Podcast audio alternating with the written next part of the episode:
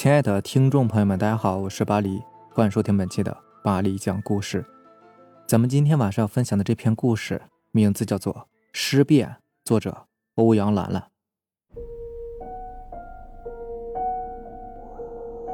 这是发生在我老家的故事。那是一九九零年，当时北方的农村还很落后。那个时候，老家的村子里有一户人家发生了一件怪事儿。当时那户姓李的人家，小儿子刚娶了一个媳妇儿。听说当晚婚宴结束，宾客散去后，李家小儿子的新媳妇儿因为彩礼问题和婆婆发生了争执，两人一直吵到三点多钟，然后李家婆婆就心脏病发死了。据说当时呢，吵着吵着，李奶奶就捂着心脏跪下，一副很难受的样子。那个小媳妇儿还嘲讽说：“装什么装啊，老东西！”当其他人呢发觉不对劲儿，要把李奶奶背到县医院的时候，她就死在了路上。李奶奶死后，她的儿子和丈夫自然是很悲痛的。没有想到红事变成白事了。按照当时农村的规矩，人死后要在家中停尸七天，怪事儿就发生在停尸的第三天。没想到这件事情竟然会影响村里整整一代人。成为他们挥之不去的梦魇。多年以后，经历过这件事情的人说起来还会心有余悸的。据说啊，当时半夜两点多，李家的人呢都在厅堂守灵。当时有很多亲戚都已经过来了，包括李奶奶外家的人。他们守灵的时候，突然李家养的一只老猫，不知为何一下子跳到李奶奶躺的棺材的尸体上。李家人当即就把那只猫赶了下去，可是过了大概十多分钟，厅堂里的人突然哭喊着就跑出来了。原来，李奶奶的尸体从棺材里坐了起来，然后走下了棺材。他们当时就知道不对劲儿了。李家人从厅堂跑出来以后，全村的人都已经知道了。当天深夜，村里大半的人家都醒了，人们都在外面议论纷纷。当时一个有经验的老人。就对李家人说：“那你们还愣着干嘛呀？还不快去找啊！”全村人呢，当时都慌了，一整个晚上都在议论纷纷。第二天早晨天刚亮，就有人在村口路边的荒草里发现了一具尸体。那是一个男人，他的脖子好像是被野兽啃过一样。不久，全村人都聚集过来。那个男人的妻子认出了他，立刻扑到他尸体上去痛哭。那个男人呢，叫陈二，是个酒鬼，喜欢吃喝嫖赌，不务正业。不久就有人报了警，县里公安局的警察赶来后，看了看现场，说这个男人脖子上的咬痕呢，好像是人的牙痕，咬破了他的颈静脉，导致失血过多而死。颈静脉破裂呢，并不严重，若及时就医啊，是可以保住性命的。但是这个男人当时喝得烂醉。根本就没有力气逃跑，结果就死在了这里。随后尸体被警察带回县上的警局。有人说啊，是昨天晚上李家老太太诈尸后咬的，但是警察根本就不屑这种说法。当时村里的老人就说了，如果真是李老太太咬的，那问题可就大了。李老太太昨天深夜只是因为猫跳到身上而导致诈尸，人死时呢，有时胸口还残留一口气。如果被猫狗鼠什么的冲了，就会假复活，即平常说的诈尸。但是这一口气啊，完全不能支撑起生命，只会像是复活的野兽一般乱咬，最后那口气出了，才算是彻底死了。但如果是碰到了血，就会染上煞气，那就有可能会发生尸变，变成僵尸。由于当晚李老太太诈尸的时候，李家人呢太害怕，没有采取行动。导致李老太太的尸体走出去以后，结果咬了人。现在问题啊，那可就严重了。当务之急是要找到李老太太的尸体，把她给埋了，或者是烧了。这天，村里的人个个都是人心惶惶，十多个胆大的男人开始一起集合找李老太太的尸体。听老人说啊，李老太太可能躲在阴暗的地方，因为诈尸、僵尸之类的不敢见阳光。十多个男人开始在村中的树林、地窖、土洞等地方搜寻，但是一无所获。有人甚至还去了村外的坟地，和乱坟岗，但是也没有结果。一直到下午六点多，眼看天渐渐要黑了，那十几个男人也不敢再找了。这天晚上，村里面出奇的宁静，才八点多就没有了喧哗声，家家户户是门窗紧闭。到了深夜，住在村子最末尾的一户人家的媳妇儿想起夜上厕所，由于农村人家的厕所是修在外面的，他只好离开卧室到外面去。回来的时候呢，就听见院子北边的猪圈里好像有猪的嘶吼声，他便到厨房拿了一个油灯，蹑手蹑脚的去查看，结果他看到了令他心惊胆战的一幕，只见猪圈的木门。被打开了，猪圈里有一个黑影在抱着一只猪，那个黑影呢，不断的颤抖着，似乎是在吸那只猪的血。透过油灯的光，他看到那个黑影似乎是一头白发。他被吓坏了，偷偷的把油灯熄灭。他不敢大叫，甚至是不敢跑回屋里。由于猪圈四周都有一米高的砖头围墙，他就在围墙下蹲了一晚。天一亮，她便跑回屋内，叫醒了丈夫。她丈夫醒后呢，纳闷地问她发生了什么事情啊？为什么这么慌慌张张的呀？她向丈夫陈述了昨天晚上的经历。丈夫一听，吓得脸都白了，立刻起床，和她拿着铁耙子去猪圈查看。结果看到整个猪圈没有一只活着的猪，那些猪的脖子上啊都被咬开一个大口子，十几条猪。全都死了。这件事情呢，很快又传遍全村，许多人都赶往那家看热闹。有些小孩呢也想去，但是都被大人拦住了。人们都在对着平放在地上的十几头死猪议论纷纷。有一个老人说呀：“这些猪都是被李老太太吸干了血而死的，很邪乎，最好得马上烧掉。”也有人说呢，可能是野兽咬死的。前天晚上的陈二。也是被野兽咬死的，但也有人反驳说，如果是野兽，这些猪的尸体怎么会如此完整？只有脖子上有一个破口而已。再说了，如果是狼狗之类的，嘴巴肯定是很大呀。可是这些猪脖子上的伤口并不大。昨晚这家的媳妇儿也看到了是个人，那肯定就是李老太太，这错不了啊。后来人们也多数认同了后一种观点。当天呢，村委会就召集村民开了一个大会。会上呢，村长说：“大家呀，不要以讹传讹，要相信科学，不要迷信什么尸变之说。反正啊，就是长篇大论说了一个上午，但是村民们的心呢，还是悬着的。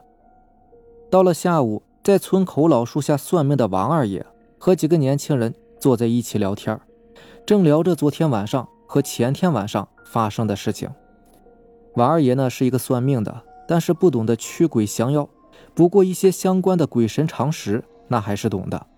王二爷就说了：“这李老太太呀，多半是因为死时心怀不甘，结果最后一口气没有吐出来，被猫触碰过后发生了尸变，又碰巧跑出去咬死了醉酒的陈二，喝了陈二的血，结果染上了煞气。如果当晚呢，李家老太太诈尸的第一时间。”李家人就采取措施，用棺材板压住，或者是拿盐水泼他，就不会有后面的事儿了。可惜当时啊，李家人太害怕，就光顾着跑了。李家老太太现在很有可能已经发生了尸变。那几个年轻人呢，就问王二爷该怎么办。王二爷说，晚上的时候啊，在家门口撒上一些朱砂、公鸡血之类的，以防李老太太入屋伤人。由于公鸡血和朱砂呢具有驱邪的功效，所以会起到一定作用。剩下的就自求多福吧。结果当天深夜呀，村子里面又发生了畜生被咬死、喝光血的事情。是一户姓马的人家所遇到的呢。大概是在后半夜的时候，马家十岁大的孩子跑到夫妻二人的炕上叫醒二人，说听见后面的羊在叫。马家夫妇一听。也是害怕的要死啊！毕竟村里面出了流言，于是夫妻二人抱着孩子在炕上坐了一个晚上，直到天亮，他们才敢出去查看。一到后院，他们就看到了遍地的死羊，这些羊的喉咙都被咬破，早已是断气多时。他们还在后院的泥土上发现许多裹着小脚的鞋印。按理说啊，解放以后，农村地区呢就已经不许缠足了。有裹小脚的，那一定是上了岁数的人呢。村里上了岁数又有缠足的老太太有十多个，但他们都不可能深更半夜的跑到人家家里去啊。他们又联想到李家老太太把村里其他人叫来以后，全村再次炸开了锅。许多人都肯定了，一定是李家老太太咬死畜生的说法。这一整天呢，村里的村民们彻底无心再做其他的事情了，甚至有人报了案。县里的警察赶到后，查了半天也没有说出个所以然来。而村里一些胆大的人又开始组织去寻找李家老太太的踪迹，结果呢，和上次一样空手而归。村里的人在惶惶中。又度过了一个白天，结果到了晚上，村里又发生了更加骇人的事情。当天是晚上十点左右，村里有两个无所事事又喜欢吃喝嫖赌的男人从隔壁村的集市回来。这两个人喝的是醉醺醺的，结果其中一个人呢想去上厕所，就叫另外一个人在外面等他。当时农村的厕所都是非常简陋的。用砖头围起来几堵墙，再用几块木板充当门，下面是一条臭水沟。这个人刚进厕所，就听到外面传来奇怪的声音。那个声音呢，像是乌鸦的叫声，又像是女人的笑声。过了一会儿，他又听见朋友凄厉的惨叫。他隔着门板抬头向外看，他的酒立马就醒了，因为他看到一个穿着破烂寿衣、满头白发的身影。正扑在朋友的身上，咬着他朋友的脖子。他朋友在不断的挣扎，因为喉咙被咬住，嘴里发出咕噜咕噜的声音，血顺着往下流。那个身影分明是一个老太太，她的脸发黑，眼睛蒙上了一层灰色的薄膜，像是不新鲜的紫葡萄。这骇人的一幕，吓得他双腿发软，屎尿也都拉在裤子里了。过了一会儿，那个身影松开了双手，他的朋友也无声无息地倒在了地上。待那个身影走远之后，他推开厕所的门板，连屁股都没有擦，没命地朝着家里的方向狂奔。到了家后，他拼命地敲门，他家人终于给他开了门。一进门，他家人见他裤子还湿着，而且有一身的屎臭味，都觉得很奇怪，便问他发生了什么。他慌慌张张的。向家人说出了事情的经过，家人一听，着实大惊，立刻锁好门窗。而当天晚上，村里好几户人家养的牲畜也遭到了残杀。天亮以后，村民们在公厕的外面发现了昨晚被咬死的那个人，他的脖子被咬了一个窟窿，血流了一地，早已是气绝身亡。来围观的村民中，有人在议论说。昨晚家中的猪仔也被咬死了，最大最肥的一只老母猪也不见了。还有人说，家里的鸭子和羊也全都死了，圈里面还有裹小脚的鞋印大家都在说，这李老太太又出来喝血了，这次弄出了人命。村民们决定不再坐以待毙。县里的警察赶到后勘察了现场，说这个男人脖子上的咬痕呢，像是人类的齿痕。也没有多说别的，就把尸体拉走了。当天下午，有人去隔壁村，请来一个会驱鬼的道士。那个人呢，大概四十多岁，在隔壁村专门替人驱邪。村里人花了四十块钱把他请过来。他一听人说是请他来抓僵尸的，他也是吓了一跳。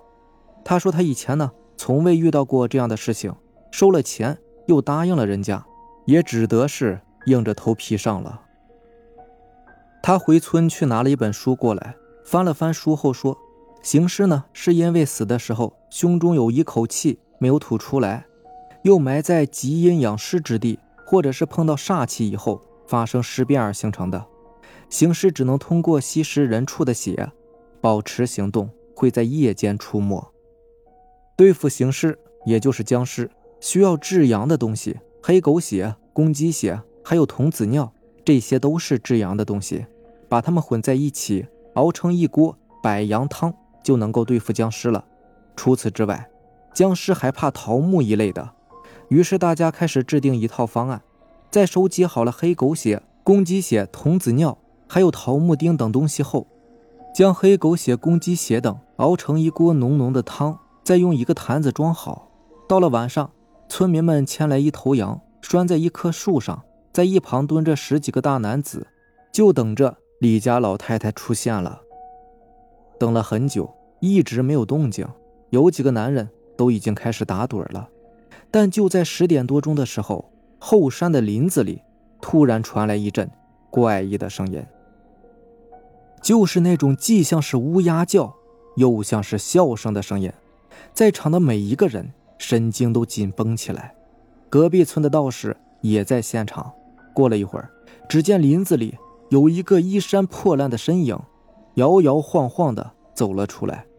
那个身影是越走越近，渐渐的来到树下。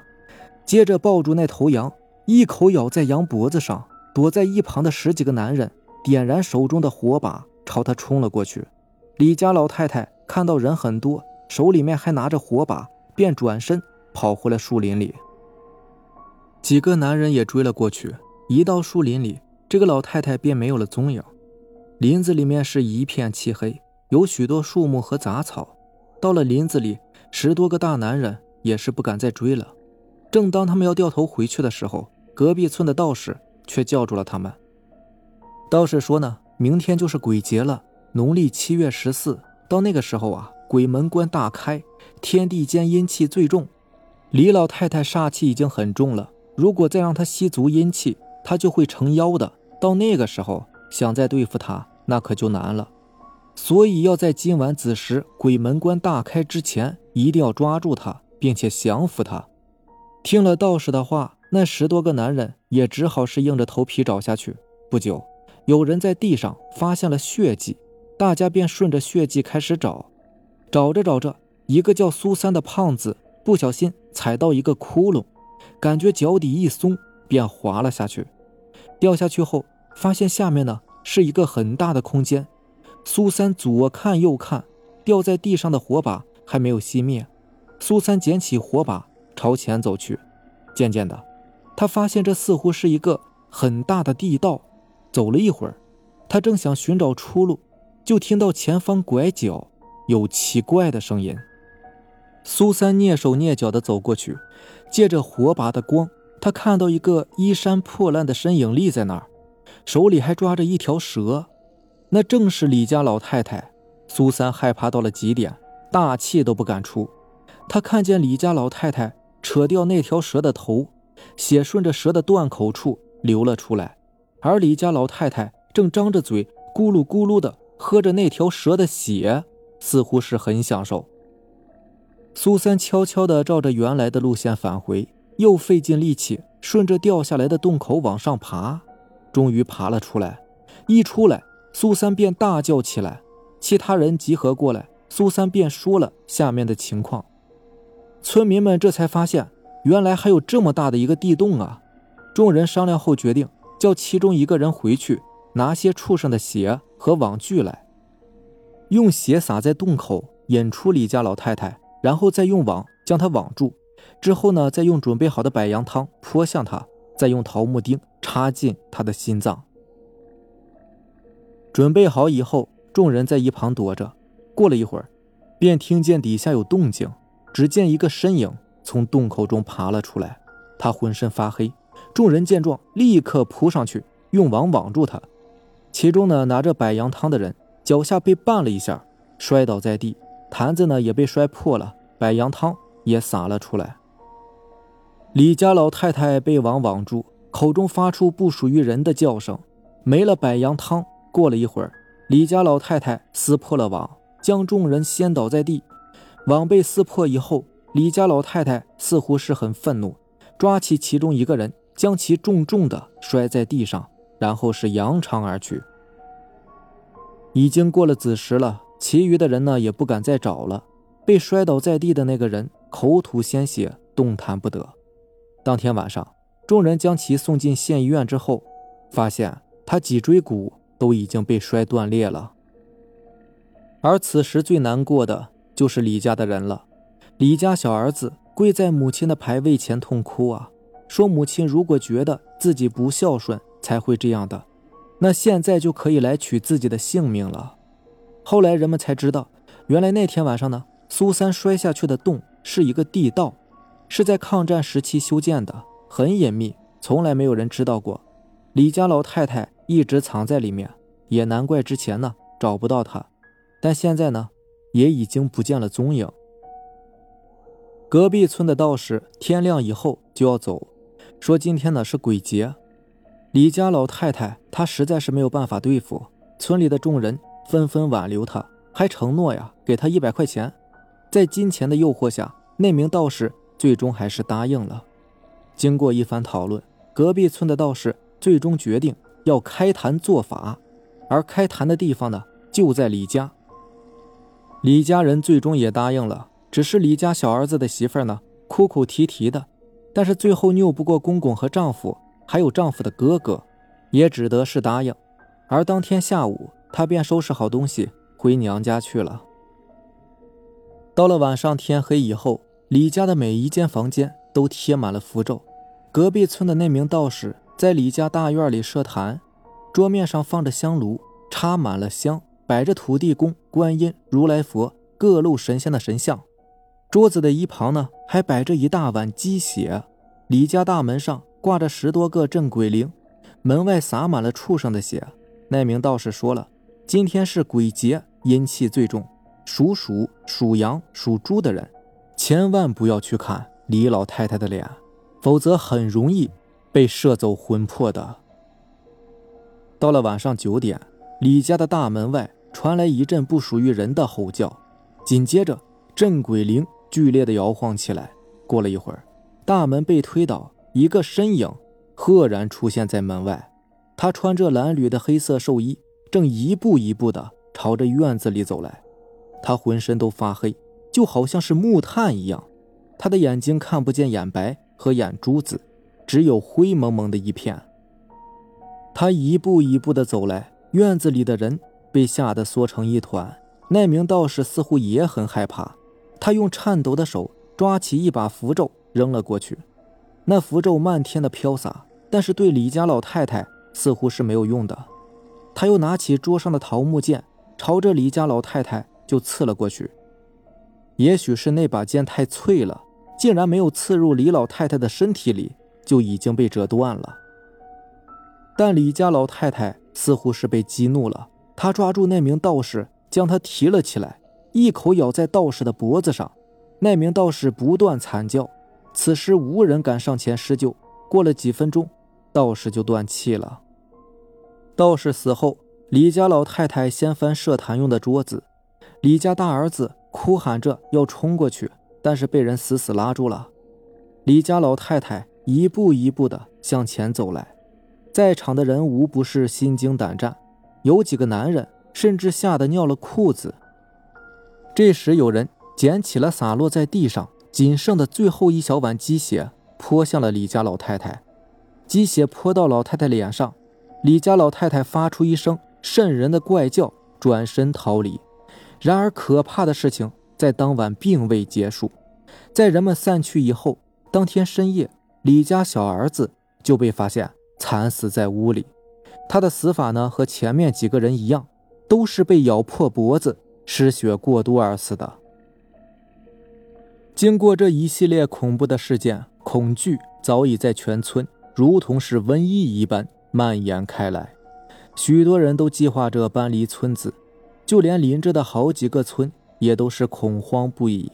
然而，就在几天后，有人请了四川的一名得道高僧过来。那名僧人已年过近百，原为四川大悲寺的住持，因路过此地修行，又听闻此地呢有村庄遭受劫难，因此愿助众生脱离劫难。那名高僧愿意来，村民当然是很高兴的。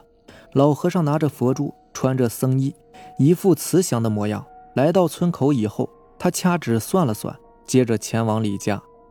到了李家以后，那名僧人直接道明来意，李家人呢也表示欢迎。在失去两位亲人以后，李。家人悲痛不已，憔悴了许多。经历了上次的事情，李家小儿子甚至不敢按规矩停尸七天了。那名僧人直接向李家人要了李老太太和李家小儿子的生辰八字，看过之后，僧人摇了摇头，说：“李老太太呢，因为临死的时候心怀不甘，导致魂魄在死后留于体内，又被猫触碰了尸体，结果炸了尸，也许是宿命吧。”李家老太太跑出去以后，又喝到了陈二的血，染上了煞气。僧人还说了，李家老太太浑身发黑，肯定是已经发生了尸变。行尸在吸了亲人的血后，煞气会更加重。再加上已经过了鬼节，李家老太太吸足阴气，对付起来确实很难呐。僧人说，最好的办法就是智取，不可以硬碰硬。李家大儿子向他提出要和母亲沟通的想法，被他一口回绝了。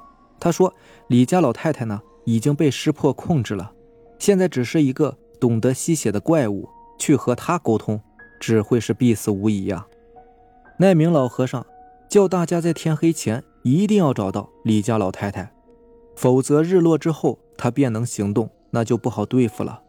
众人听后纷纷开始寻找李家老太太。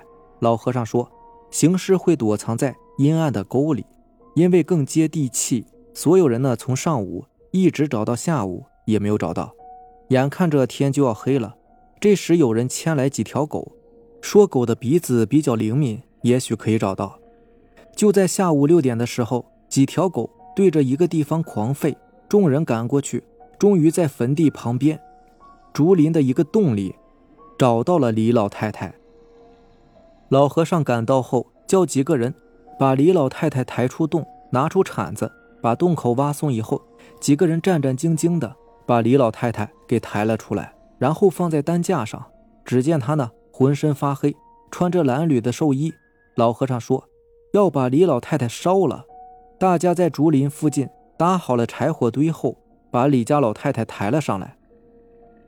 眼看着就要天黑了，老和尚说太阳下山之后。他就要活动了，一定要抓紧时间，不可怠慢。为了以防万一，还叫人呢，在李老太太的脚上锁好铁链。众人把老太太放在柴火堆上后，又淋上了汽油，接着一把火点燃了柴火堆，熊熊烈火燃烧起来，木柴被烧的是噼里啪啦作响。烧到一半，李老太太突然就站了起来，她浑身燃烧着火。在不断挣扎，众人看到这一幕，吓得是连连后退。只有老和尚在镇定的摸着佛珠念经。李老太太身上燃着火，在不断挣扎，口中发出怪异的嚎叫，但她的脚上锁着铁链，也无法挣脱和逃离。过了十多分钟后，铁链断了，李家老太太从燃烧着的熊熊烈焰的柴火堆上。跳了下来，浑身燃烧着火，逃向了竹林里。老和尚立马叫人去追。众人拿着锄头等利器，跑到竹林里去围堵李家老太太。这个竹林呢，并不算大，李家老太太身上还烧着火，很快就被发现了。追上以后，众人拿着锄头等，将她团团围住。老和尚脱下脖子上的佛珠，套在他的脖子上。李家老太太不断挣扎。似乎是想甩掉那串佛珠。老和尚见状，又拿出事先预备好的童子尿泼在他身上。片刻之后，李家老太太渐渐僵住了，然后倒下。老和尚上前看了看，拿出一把马刀，砍掉了他的头。在场的人无不是看得目瞪口呆呀。此时，李家老太太已经是身首异处。老和尚叫人把她抬回去。重新烧了，之后事情才太平起来。几天以后，村里的人又恢复了正常的作息，但多年后经历过的人呢，还是无法忘怀。如今在村子里，这件事情仍旧是禁忌，不得随便提起；但在其他地方，却成了人们茶余饭后谈论的话题。